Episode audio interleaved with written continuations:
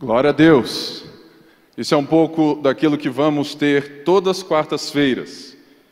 Muito ensino, porque todos nós necessitamos de estar mais próximos a Deus, de conhecermos mais a Deus. Portanto, a partir de hoje, nós vamos dar o start numa série em Filipenses, a carta de Paulo, que ele escreve, e é uma carta maravilhosa, e a nossa jornada será de muita alegria, porque essa carta é de fato a carta da alegria. E para mim é justamente um, sabe, um gozo estar aqui novamente. Há três anos atrás nós tínhamos o culto Happy Hour aqui mesmo, aqui na sede. Fomos e hoje temos uma igreja e agora retomamos mais um culto aqui para abençoar famílias, pessoas e para que você seja edificado para levar você a um relacionamento público e crescente com Jesus Cristo.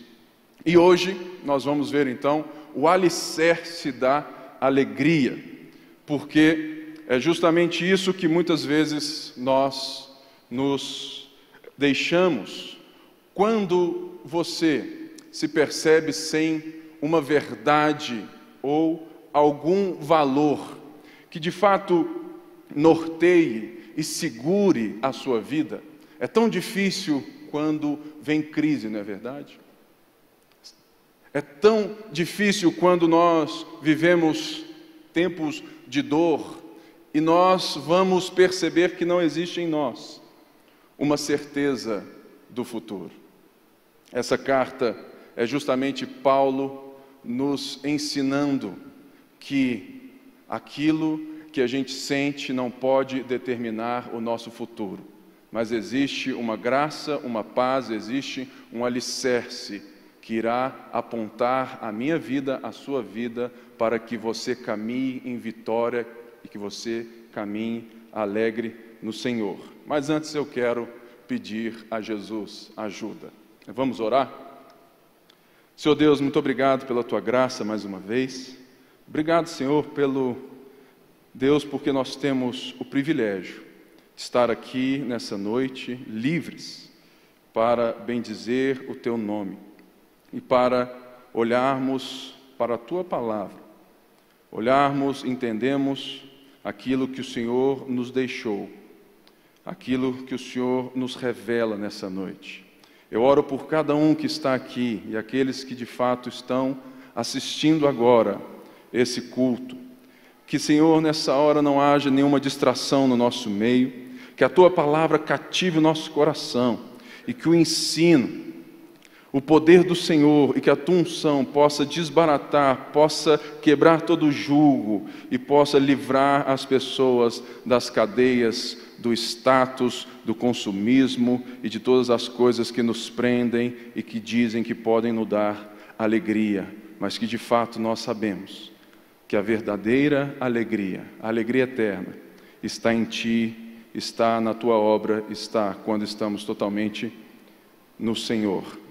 Por isso nós oramos mais uma vez, em nome de Jesus. Todo o povo de Deus disse: Amém. Essa carta de Paulo é a única carta que Paulo não escreveu dando ou de fato trazendo a um povo aquilo que a gente entende como algo que estava errado. Não havia nada errado nessa igreja, aparentemente. É como muitas vezes na nossa vida, Talvez você esteja aqui hoje e a sua vida esteja aparentemente muito tranquila, não é verdade? Você está religiosamente em dia, você ora, lê a Bíblia, você está em casa, você faz parte de um corpo, você trabalha bem, você se esforça, você se esmera. De alguma forma a sua vida está andando, não existe crise.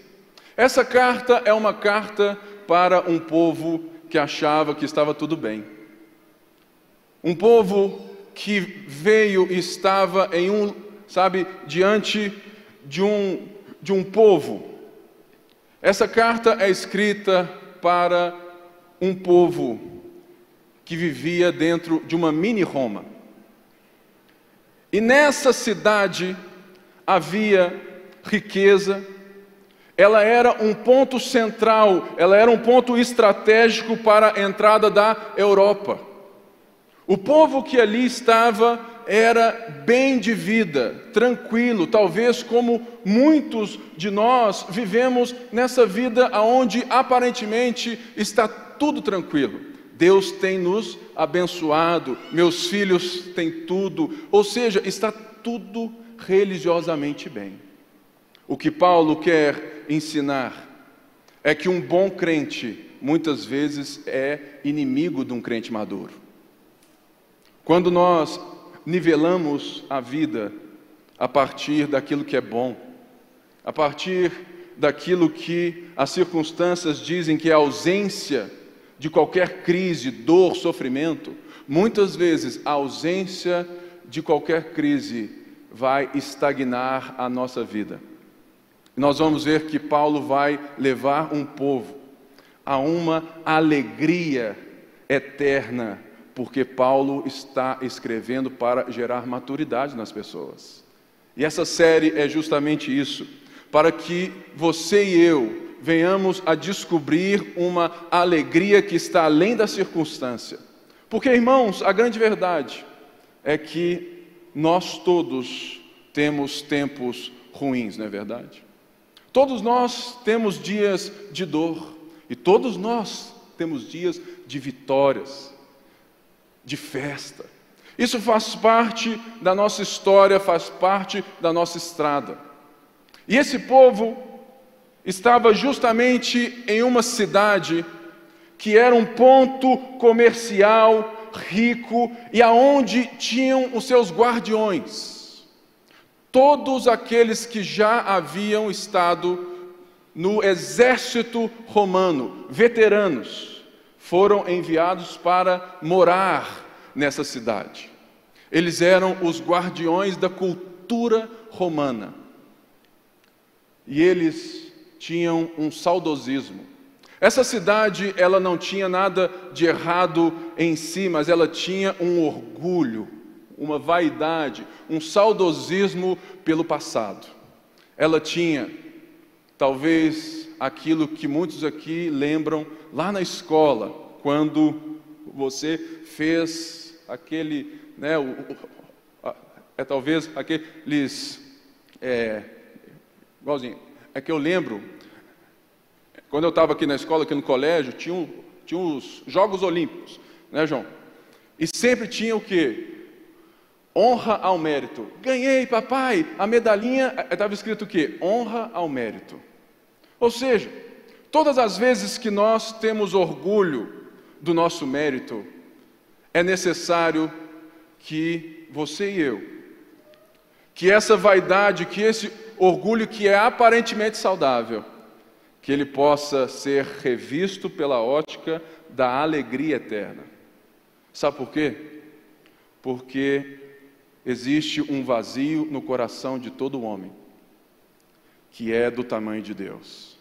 Existe em nós um vazio que, por mais que você seja bem-sucedido na carreira, na família, por mais que tudo esteja aparentemente alegre, nós precisamos fitar os nossos olhos, ter um alicerce que não desvaneça na primeira crise. E é sobre isso que Paulo vai iniciar a sua carta. E hoje, né, eu quero ler a partir aqui do 1:1 e vamos até o verso 11, se Deus assim nos der tempo, para justamente vermos esse alicerce. Essa igreja era especial para Paulo. Não sei é, se você lembra, mas em Atos 16, Paulo estava indo para outro lugar e ele recebe um sonho de um homem chamando ele: Vem para Macedônia, vem para Macedônia. Atos 16. E Paulo então tem certeza que Deus está levando ele para a primeira cidade na Europa que Paulo chega. Logo ali, Paulo então vai encontrar e vai ver Deus iniciando uma igreja. Anos aqui já se foram e Paulo então estava preso em Roma agora. Ele está com saudade de um povo que ele tem certeza que foi enviado por Deus para ele. E esse povo não apenas tinha recebido Paulo muito bem, mas havia nascido uma igreja naquele lugar, e que essa igreja, biblicamente, nós lemos, e aparentemente é a única igreja, a igreja de Filipos é a única igreja que suportou Paulo nas suas missões o tempo todo. Ou seja, era uma igreja que estava com Paulo na alegria ou na doença, que suportava todas as coisas, que investia no ministério de Paulo. Então, Paulo tinha uma afeição muito grande por essa igreja. Então, é a carta da alegria com a saudade. Por isso que Paulo diz assim, a partir aqui do versículo 1: Paulo e Timóteo servos de Cristo Jesus, a todos os santos em Cristo Jesus que estão em Filipos, juntamente com os bispos e diáconos. A vocês, graça e paz da parte de Deus, nosso Pai, e do Senhor Jesus Cristo. Agradeço a meu Deus todas as vezes que me lembro de vocês, em todas as minhas orações em favor de vocês. Sempre oro com alegria por causa da cooperação que vocês têm que vocês têm dado ao Evangelho, desde o primeiro dia até agora. Estou convencido de que aquele que começou boa obra em vocês vai completá-la até o dia de Jesus Cristo. Ou seja, Paulo aqui, ele é muito sábio em tudo aquilo que fala. E muitas vezes nós vamos ler muito rápido esse Paulo Timóteo, servo de Jesus Cristo. Mas existe uma fala, um cuidado de Paulo, uma lógica na sua fala, quando Paulo diz: Paulo e Timóteo, servos de Jesus Cristo. Ou seja, em um povo, dentro de um lugar aonde a vaidade do mérito, do esforço, da riqueza, do eu posso, eu consigo, eu vou fazer, eu consegui, aonde havia esse saudosismo de vitórias de guerra, aonde um povo estava vendo todos os povos passando pelaquela cidade, havia riqueza, havia negócio, havia um sentimento de que nós somos bons. E esse sentimento é o sentimento semelhante que vai nos levar à derrocada na vida. É por isso que Paulo, o apóstolo que havia plantado essa igreja, alguém que tinha o que? Reconhecimento, mérito diante desse povo, ele ressalta: servos de Jesus Cristo. Ou seja, na lógica de Deus, na lógica de Cristo, o maior é aquele que serve. E na lógica que Paulo quer lembrar essa igreja e que deve nos lembrar e que deve mudar a maneira como você se relaciona com todas as pessoas, é justamente a lógica do servo. O próprio Senhor disse que aquele que quiser ser maior, seja aquele que sirva. Portanto, Paulo não joga qualquer coisa na sua carta. Ele intencionalmente, ele lembra, olha, vocês que, que têm muito apreço por mim, vocês que me consideram como o seu apóstolo, e de fato eu sou, eu sou servo. E ele diz a quem essa carta foi escrita? A todos os santos. Nós somos de um tempo que a gente continua dividindo as pessoas por classe, não é verdade? A gente continua a se ater e a dar valor às pessoas por aquilo que elas fazem. Muitas vezes, até mesmo nós pastores somos elevados a um nível que não nos pertence, justamente porque nós somos uma sociedade de valores consumistas. Logo, se, a, se eu tenho um dom que está se exaltando, está sendo visto, logo a sociedade quer me aplaudir. E de fato, não existe algo errado nisso, mas o coração que nos compele a aplaudir, a saudar as pessoas, no cristianismo, no nosso meio, nesse culto, na nossa vida, no nosso relacionamento, ele deve se resumir a uma condição que recebemos de Deus, de santos. Não sei, né, se você é, se lembra como que essa igreja nasceu. Justamente lá em Atos 16, Paulo então vai e chega lá, Paulo encontra com Lídia. Lídia era uma moça rica, que hoje certamente é, poderia ser dona de grandes lojas aí. E Paulo vê aquela mulher juntamente com outras mulheres buscando a Deus, mas buscando a Deus sem um rumo. E Paulo então apresenta o caminho, apresenta o Senhor, e essa mulher é salva pelo Senhor. Logo, depois vemos que havia uma endemoniada que ficava andando atrás de Paulo, falando: Esses homens são servos do Deus Altíssimo. Esses homens servem ao Deus Altíssimo. E essa mulher era motivo de lucro, estava sendo usada para ser fonte de riqueza para alguns. E Paulo, ele é ele vem e ele expulsa o demônio dessa mulher e Deus salva essa mulher. Logo, temos uma empresária e uma endemoniada. Paulo é preso. E ele canta na prisão. E de repente um terremoto vem, as coisas todas se abrem, as portas se abrem, tudo está pronto. Paulo pode sair fora, Paulo pode, pode ir embora. O que, que acontece? Paulo permanece. O carcereiro falou assim: ferrou, estou sem emprego, perdi tudo.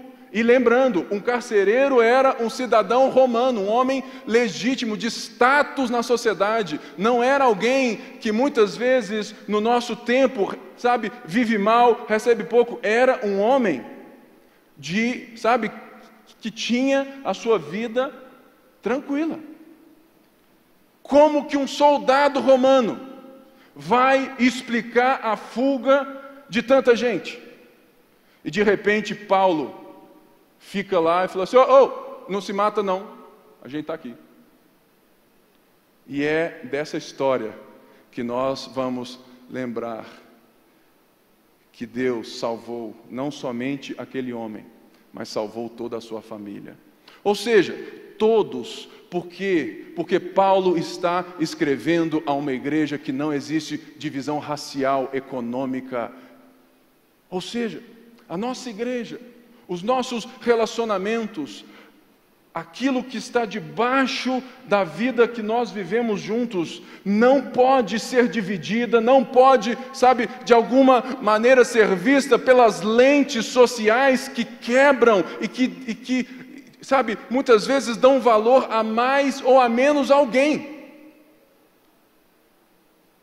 Nós estamos vivendo dias de opostos, não é verdade? A turma da esquerda com a turma da direita.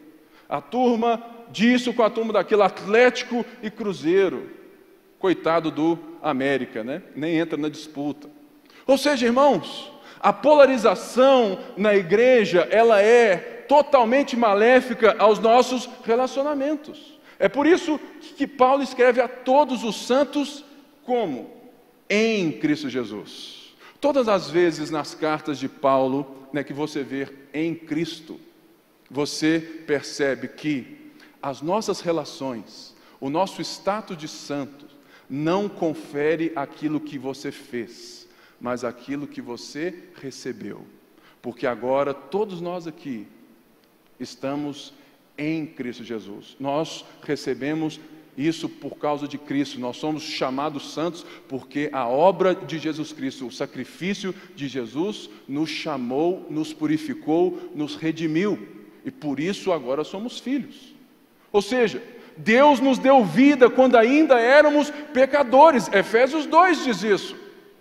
Porque nós estávamos mortos nos nossos pecados e nos nossos delitos. Por isso, irmãos, quarta-feira Segunda, terça, quarta, quinta, sexta, todos os dias para mim e para você é dia de quebrar os muros que separam as pessoas por nível social, por nível racial, por qualquer coisa, porque Deus chama a gente de toda estirpe, Deus chama a gente de todas as classes, Deus chama o pobre, Deus chama o rico, Deus chama quem for, porque Deus é um Deus de amor. Logo, os nossos relacionamentos então estão abertos para quem? Para todos. Aí você fala assim, Pipe, o que isso tem a ver na carta? Porque Paulo, na saudação, ele já está quebrando paradigmas sociais, culturais de um povo vaidoso. Talvez você seja vaidoso por ser parte dessa igreja. Agora mesmo eu estou aqui e muitas pessoas me assistem.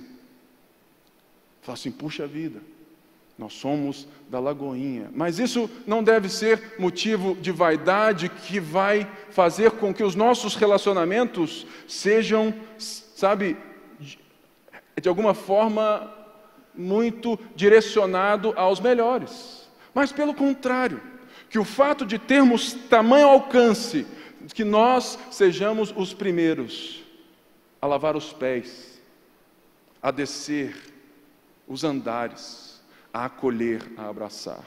É por isso que, após o culto, lá no plug, é, tem um balcão aqui, na tenda é da bênção, é assim que eles chamam aqui, que nós temos lá um povo que, se você nunca teve um contato com um pastor na sua vida, você nunca teve o privilégio de ter um, sabe, um norte com alguém, com, sabe, fala assim, olha, eu nunca tive contato com nenhum líder, nenhum pastor. Essa noite vai ser a primeira noite. Você vai lá, você vai dar o seu nome e nós vamos te ligar. Porque nós não estamos aqui iniciando um culto que tem tempo para nos ver. Eu estou aqui assumindo a responsabilidade de pastorear um povo. Então, se você está aqui, se Deus te trouxe para cá, eu quero ser seu pastor. Eu quero estar próximo, eu quero direcionar, eu quero cuidar de você. É por isso que, que nós temos que entender que o líder é aquele que ensina, corrige, repreende instrui. E Paulo está de fato fazendo isso e diz assim: A vocês, graça e paz da parte de Deus, nosso Pai e do nosso Senhor Jesus Cristo. Falou assim, Pipe, mais coisa aqui é. Os alicerces da nossa alegria, da nossa vida, não são os méritos, as conquistas, mas sim a graça e a paz. Fala assim, puxa vida, eu sempre chego aqui e falo assim, a paz do Senhor, tal, mas nem sei o que é isso, não é verdade? É, teve uma época que eu pensei assim, eu não vou dar graça e paz para ninguém, porque ninguém sabe o que, que é isso. Virou o que? Um, sabe, uma frase sem sentido, mas eu quero explicar o que Paulo estava deixando a partir dessa saudação. Graça é porque os relacionamentos de um servo, do servo que é maior e do chamado de Deus a todos é feito pela graça. A graça não é oposto, sabe, de nada mais senão do mérito. É por isso que Paulo, estrategicamente, inteligentemente, sauda todos os seus irmãos com a graça e com a paz, porque aí está o alicerce de uma vida alegre.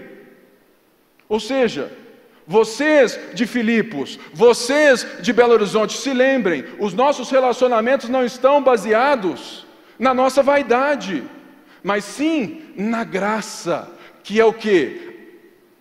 O nosso reconhecimento de que nós precisamos de ajuda externa. A graça é necessária quando você e eu entendemos que nós éramos o que? Incapazes, insuficientes, que nós não temos mérito algum para nos religarmos a Deus, não é isso? É por isso que faz todo sentido nesse mundo corrupto do qual nós somos testemunhas oculares de que Deus venha, de que Deus venha e se torne carne e osso, a ponto de João dizer: o Verbo se fez carne e tabernaculou entre nós, ou seja, a presença de Deus apareceu real, visível, lógica, tangível. Paulo diz em outra carta que, que ele é a imagem do Deus invisível.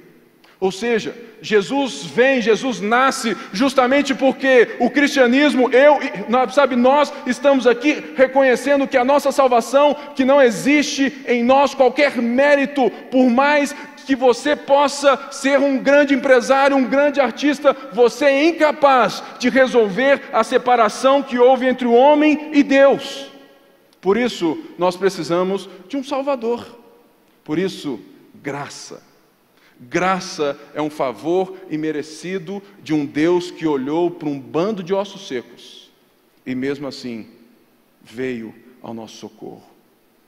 Por isso que Paulo saúda você, por isso que eu chego assim, ô oh, irmã, graça e paz, ô oh, irmão, graça e paz, porque a graça é o alicerce da construção do nosso relacionamento, da nossa igreja, a graça é justamente aquilo que nos apoiamos, por quê? Os nossos relacionamentos agora têm paz. Graça e paz da parte de Deus. Se nós não tínhamos então a capacidade de, de nos voltarmos a Deus e nem a vontade, nós agora temos paz da parte de Deus. O que, que isso tem a ver? Porque Ele quer lembrar a esses irmãos que eles não tinham e que eles não eram tão bons assim, e que essa medalha do exército, dos veteranos que controlavam a cultura da cidade, que estavam ali como essa mini Roma, e da forma como que os próprios romanos louvavam a César, que César era o senhor do império. Não, não, não. O nosso Senhor, ele vem por amor, ele vem humilde, ele vem servo, por isso graça e paz. Por isso, a paz que nós de fato hoje temos é porque Deus nos salvou dele mesmo. Nós fomos salvos da ira de Deus, irmãos, porque toda a ira será direcionada ao pecador. Toda a ira de Deus, todo pecado será castigado. Um dia, no retorno do nosso Senhor Jesus Cristo, todo pecado, todo aquele que nele não crer, será alvo da ira de Deus. E ele levou sobre si o castigo que nos traz a paz. Estava sobre ele pelas suas pisaduras, fomos sarados. Por isso hoje nós temos paz com Deus. E não somente paz com Deus, mas paz uns com os outros. Porque, irmãos, se nós não nos relacionarmos tendo Cristo como aquele que media o nosso relacionamento, nós vamos nos devorar. Por quê? Porque todo aquele que não enxerga a necessidade, arrependimento, uma insuficiência para ter Cristo como seu Senhor e Salvador, ele vai agir a partir do seu próprio ego, a partir do seu próprio eu. E é isso que é o pecado. O pecado é justamente quando eu passo a me, a, a, sabe, a ver o mundo, a me relacionar com as pessoas para ser feliz e para ter aquilo que eu quero. Por isso eu passo por cima de todo mundo, por isso eu faço o que eu quero e por isso eu tenho a vaidade de um dia chegar a ser grande.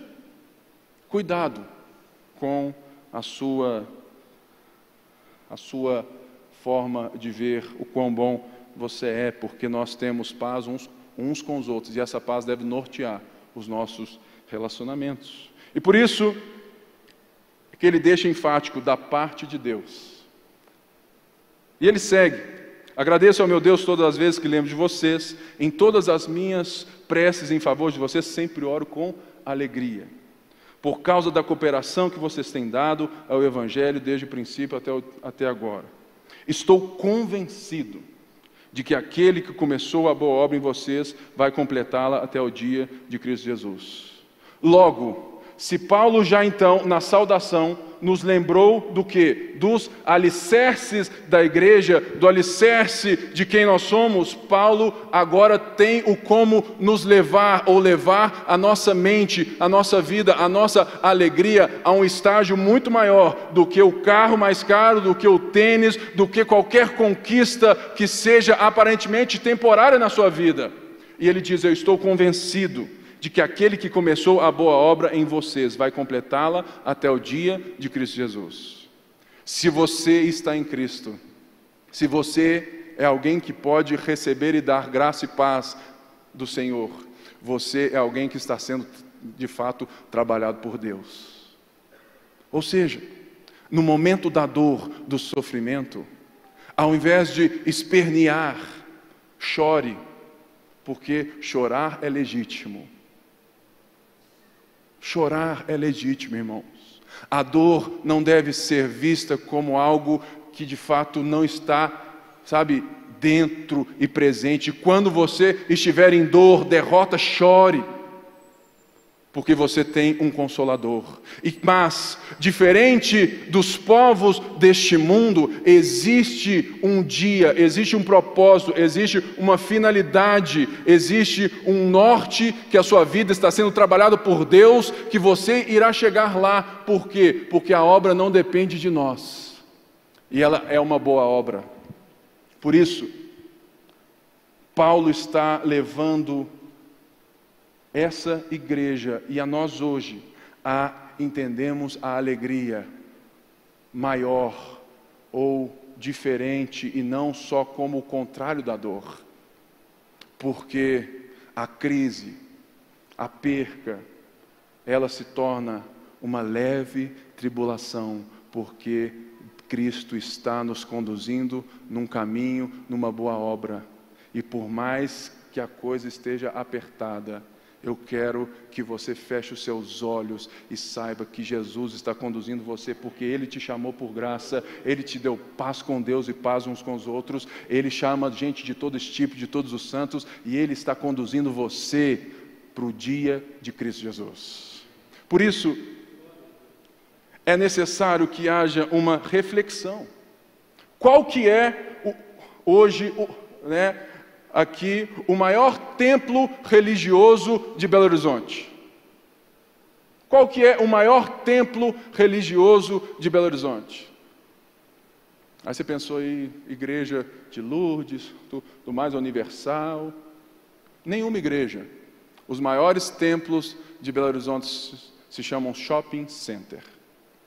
Porque é onde muitos crentes se igualam aos não crentes e dizem que Deus os abençoou e expressam ali uma alegria como se a nossa alegria se resumisse a entrarmos no templo da Nike, no templo da Kevin Klein, no templo da Kipling, no templo do cinema e cultuarmos aquilo que conseguimos consumir. Ou muitas vezes o seu emprego. Ah, gente, quantas vezes vocês já não viram e ouviram, até mesmo nós falamos: se eu tivesse emprego, se eu conseguir esse marido, se eu conseguir essa esposa, minha vida está resolvida, não é assim? Não é assim. Existe uma obra eterna, um olhar do porvir, uma esperança que vai mostrar que toda experiência alegre também, assim como a dor, ela é pequena perto da alegria de saber que existe um Deus que cuida de nós. Porque a obra é dele e ele vai completá-la. E esse é o nosso alvo, até o dia de Cristo Jesus. Que dia é esse, irmãos? É o dia que não haverá mais dor, choro. É o dia aonde ninguém vai mais passar por cima de ninguém. É onde os nossos relacionamentos serão perfeitos, aonde o amor prevalecerá. Quantos aqui estão ansiando alegremente por esse dia? Porque ah, nós temos que, de fato, viver com isso em mente. E mediante essa certeza de Paulo, Paulo, Paulo então vai entrar e vai, de fato, fazer aquilo que, que, que não existe distância capaz de dividir. Paulo vai orar. Orar é quando justamente a igreja pode se unir como se ela, se ela de fato estivesse toda no mesmo lugar. Porque quando você tem saudade, que era aquilo que Paulo sentia, desses irmãos, Paulo estava preso em Roma. Ele não tinha nem como pensar em sair, e ele escreve a carta da alegria. E ele usa aquilo que eu e você podemos usar e devemos usar muito mais quando nós temos saudade de Jesus. É, teve uma vez é que eu estava no carro e sempre aquela música, tudo mais, e tudo, mas eu falando em outras línguas, orando, todo pentecostal, né? E de repente eu desabei a chorar. Igual um menino pequeno, falando assim: Jesus, eu tenho saudade do Senhor, eu tenho saudade do Senhor. A oração é, é o meio que nós temos de, de diminuir a distância de algo que ainda não está na nossa frente. Por isso, Paulo ora e diz assim, a partir aqui do versículo 7. É justo que eu assim me sinta a respeito de todos vocês, uma vez que tenho em meu coração, pois quer nas correntes que me prendem, quer defendendo e confirmando o Evangelho, todos vocês participam comigo da graça de Deus. Deus é minha testemunha de como tenho saudade de vocês, com a profunda afeição de Cristo Jesus. Esta é a minha oração que o amor de vocês aumente cada vez mais em conhecimento e em toda percepção, para discernirem o que é melhor, a fim de serem puros e irrepreensíveis até o dia de Cristo, cheios do fruto da justiça, fruto que vem por meio de Jesus Cristo, para glória e louvor de Deus. Paulo não tinha como ir até eles. Ele manda uma carta cheia de afeto e de oração. A oração une as pessoas, até mesmo aquelas que não querem se unir a nós. Se existe algo, algo tão forte, tão forte que pode unir você àqueles que te machucaram, ou aqueles que você de fato fez algo contra eles. Se existe algo que une você e a sua esposa, você e seus filhos, é sim também todos os tipos de relacionamento, mas existe um relacionamento que Paulo nos ensina que a distância não pode conter e que nós devemos, de fato, praticar todos os dias, em todos os tempos, a oração. E olha o que que Paulo ora. Paulo ora para que o amor aumente. Mas ele cita as duas coisas que ele quer que sejam aquilo que vai catalisar o aumento exponencial do amor. O primeiro é conhecimento. Muitas pessoas acham que amar é um sentimento. E de fato, todos nós temos e temos sempre que entender é que somos seres integrais. Logo, faz parte do amar sentir. Faz parte do odiar sentir também. Faz parte do choro sentir. Faz parte da dor sentir. Mas, esse amor que Paulo diz que quer que eles cresçam, é justamente o conhecimento, no termo que Paulo está dizendo, o conhecimento de Deus. Eu quero que vocês amem mais porque vocês precisam conhecer mais a Deus. Se hoje, nessa noite, aqui ou em casa, se eu lhes perguntar quem aqui lê a Bíblia todo dia, quem aqui estuda, quem aqui tem fome por conhecimento de Deus, talvez a nossa resposta demonstre o nosso sentimentalismo exacerbado e que muitas vezes nos desvia da fé porque não conhecemos a Deus. Muitas pessoas dizem que ensino não serve para nada, que livros sobre Deus, doutrina, muitas pessoas dizem que a teologia não serve para nada.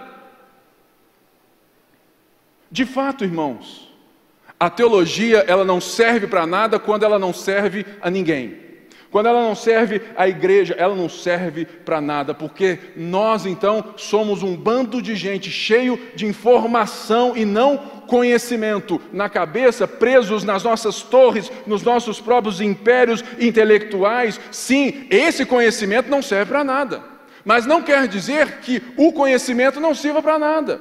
Por outro lado, nós é, temos um povo que rejeita a teologia. Ah, não, esse negócio, esse negócio esfria. A letra mata, nem sabe o que quer dizer o próprio verso da letra mata. Irmãos, para que o amor cresça, você precisa estar com os olhos fitos na revelação e na ação de Deus nas Escrituras. Nós cremos que a Bíblia é a palavra de Deus, por isso, se você quer amar mais a Deus, você tem que conhecê-lo mais. É por isso que o centro de um culto, o centro dessa quarta-feira é a palavra para que você seja transformado em conhecimento, para que você cresça e para que você ame mais.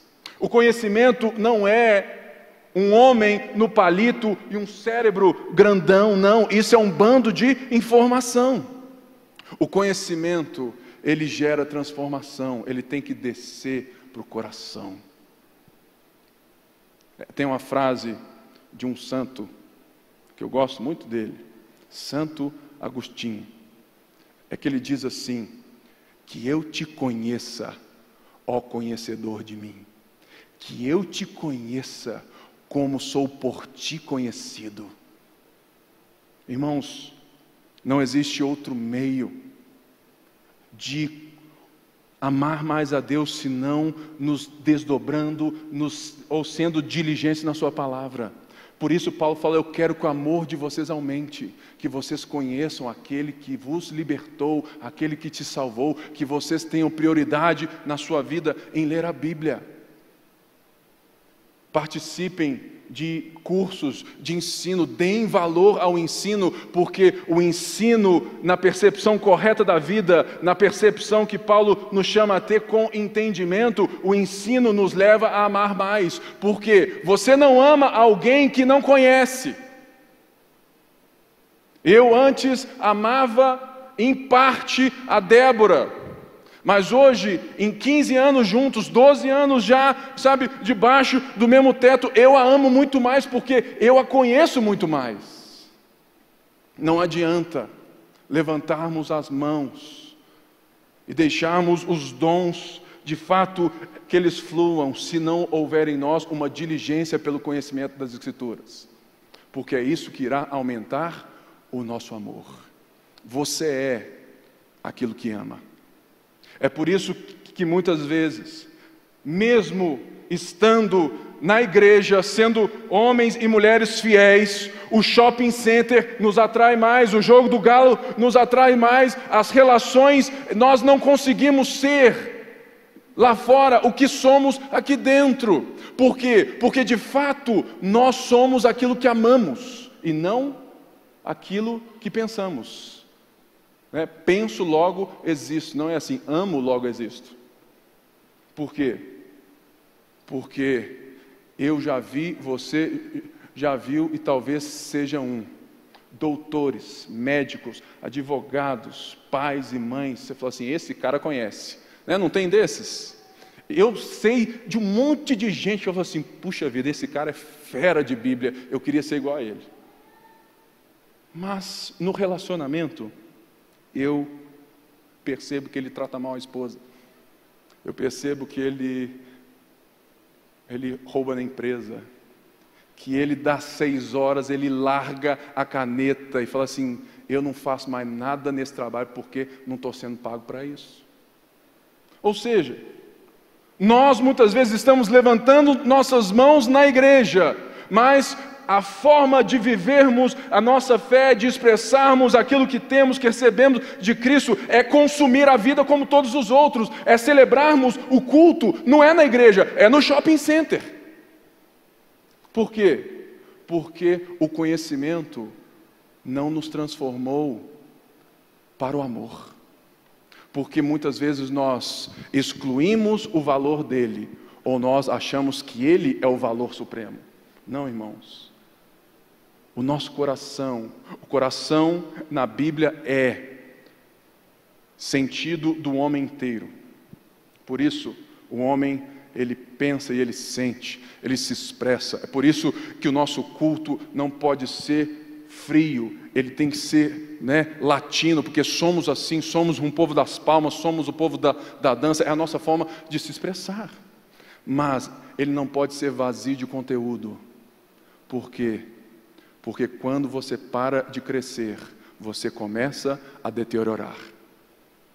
Por isso, Paulo, olha, eu oro para que o amor de vocês aumente em conhecimento. Ele diz assim: e em toda a percepção ou em todo discernimento. É justamente essas duas coisas que vão resultar na palavra sabedoria. Discernimento é a nossa forma e capacidade de aprendermos algo, guardarmos algo, sermos transformados nisso e aplicarmos isso na nossa vida, nas nossas formas de nos relacionar de pronto.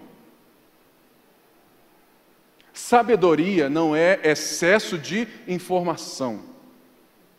Quantos médicos que eu já vi, quantos homens cheios da grana, empresários que sabe que o mundo aplaude, que na sua vida são homens depravados, que sabe que são totalmente derrotados em casa, que não conseguem ligar lé com cré, não conseguem saber e pegar aquilo que eles têm para desembocar no viver do dia a dia. Isso é percepção. A percepção é quando, quando nós temos a capacidade de falar assim: opa, eu agora estou mais ciente de quem Deus é, de quem eu sou, daquilo que Deus valoriza. Opa, eu sou capaz de fazer o que? Uma autorreflexão. Se antes mentia, não minto mais. Ou seja, será que nós temos a percepção que Paulo chama e ora para que, para que esse amor em nós cresça. E por que que Paulo escreve isso? Para que a vaidade vá embora. Porque toda vaidade, todo apego ao meu, ao mérito, faz com que você não perceba o outro, né? já percebeu? Todas as vezes que eu me acho melhor, eu diminuo o outro. Por isso que para crescermos em, em amor é necessário que eu perceba as coisas e perceba as pessoas como eu percebo a Deus e Deus me percebe. O homem criado à imagem e semelhança é justamente aquele que é cônscio, consciente da sua existência e é capaz de refletir e de mudar. Ou seja, Deus está numa obra Deus está em cada um de nós fazendo essa bela obra. Ele chama a todos nós nessa noite a fazermos e a buscarmos aquilo que aumenta o amor. Se você quer amar mais a Deus, eu quero te ensinar a unção do avestruz. É, Pipe, até unção você tem, hein?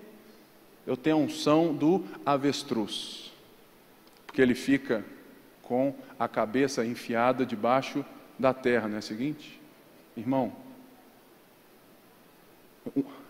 não é aquilo que você sente que é unção, é aquilo que você crê e quem você conhece. Então, mete a cara nesse livro aqui. Mete a cara nesse livro aqui, lê a Bíblia, conhece a Deus, manda mensagem, Pipe, eu estou em dúvida disso, eu estou em dúvida daquilo, eu vou te responder, eu vou te ajudar. É por isso que eu estou aqui ensinando um livro inteiro para que você cresça em, sabe, em quê? Em amor, conhecendo mais a Deus e percebendo mais o próximo do seu lado, a sua esposa, o seu filho, namorado, noivo, aquilo que for. Porque ele disse assim: porque para que vocês cresçam, eu quero que por isso vocês sejam capazes de discernir o que é melhor, a fim de serem puros e irrepreensíveis até o dia de Cristo. Voltou o dia de Cristo, porque a nossa alegria e a nossa saudade não está no tempo que vai terminar, mas a nossa sabe, aquilo que nós sentimos e como nós enxergamos a vida deve ser algo que vai nos desprovir de vaidade de nós mesmos e vai colocar o nosso foco no dia do retorno do nosso Senhor. Por isso, até lá, eu tenho que ser um contraste com essa sociedade do mérito, eu tenho que ser um contraste com essa sociedade do consumismo, eu tenho que ser alguém que é mediado pelo amor, que ama mais a Deus e por isso enxerga e valoriza mais as pessoas. Por isso, eu sou puro e irrepreensível diante de um Deus que é amor. Cheios do fruto da justiça, fruto que vem por meio de Cristo Jesus para a glória e louvor de Deus. Por meio, aqui, é a parte que eu quero que vocês entendam mais uma vez. É, tem uma frase de um homem é que eu gosto muito, é que chama Jason Upton. É que ele diz assim: No mundo Quanto mais você se esforça, mais longe você vai. Né, não é verdade isso? Você ralou, você ralou, você ralou, vai ter a paga, vai vir, vai dar certo, vai valer a pena. Ou seja, no mundo, quanto mais suor você derrama, mais longe você vai. Mas ele diz algo que eu fecho hoje esta mensagem. No reino, no reino de Deus, Quanto mais você se rende, mais longe você vai. Porque aquele que está fazendo a boa obra é Deus. E nós estamos em Jesus Cristo, e por meio de Jesus Cristo, nós estamos seguindo, nós estamos avançando em amor, em relacionamento e vamos crescer como igreja. Isso aqui é apenas a primeira parte dessa carta. Por isso, você não pode faltar na próxima quarta e você tem uma responsabilidade né, de trazer mais cinco. Mas eu quero dar agora a chance, é de uma forma bem simples aqui. Nós somos uma igreja, nós somos família. Existe alguém aqui que está aqui hoje e que hoje quer assumir um compromisso real com o Senhor Jesus Cristo? Existe alguém aqui que quer aceitar Jesus e quer iniciar essa boa obra? Existe alguém aqui que se viu na pregação totalmente longe e quer se reconciliar com Cristo? Eu peço apenas assim, de uma forma bem tranquila, levante a sua mão, que eu quero orar por você. Alguém que quer reconhecer Jesus como Senhor e Salvador. Alguém que quer ajuda do pastor, da equipe, ajuda da igreja, só faz assim para mim que eu quero abraçar você. Existe alguém? Talvez em casa você esteja aí levantando a mão e você fala assim: puxa vida, eu queria estar lá. Então, na próxima quarta-feira, eu quero te convidar a vir ao nosso culto e você vai me procurar. E fala assim: Pipe, eu estava vendo você, ouvi tudo aquilo que Deus me falou e eu quero Jesus na minha vida. Se você está ouvindo a minha voz nessa hora e quer se reconciliar com Deus, venha na próxima quarta, que nós estaremos aqui para receber você, para discipular você, para nortear você nessa boa obra de Deus. E para isso, então, eu quero deixar aqui né, para você um gostinho daquilo que vamos ter na próxima quarta. Aí, solta o vídeo.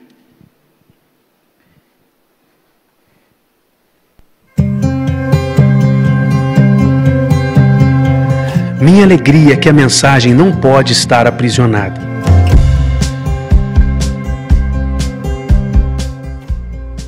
Mesmo que as circunstâncias me impeçam de ver, sei que elas são combustível para que outros corram com a mensagem de Cristo. A vida encontra uma nova perspectiva quando a morte não mais determina o fim. Porque a morte morreu na morte de Cristo.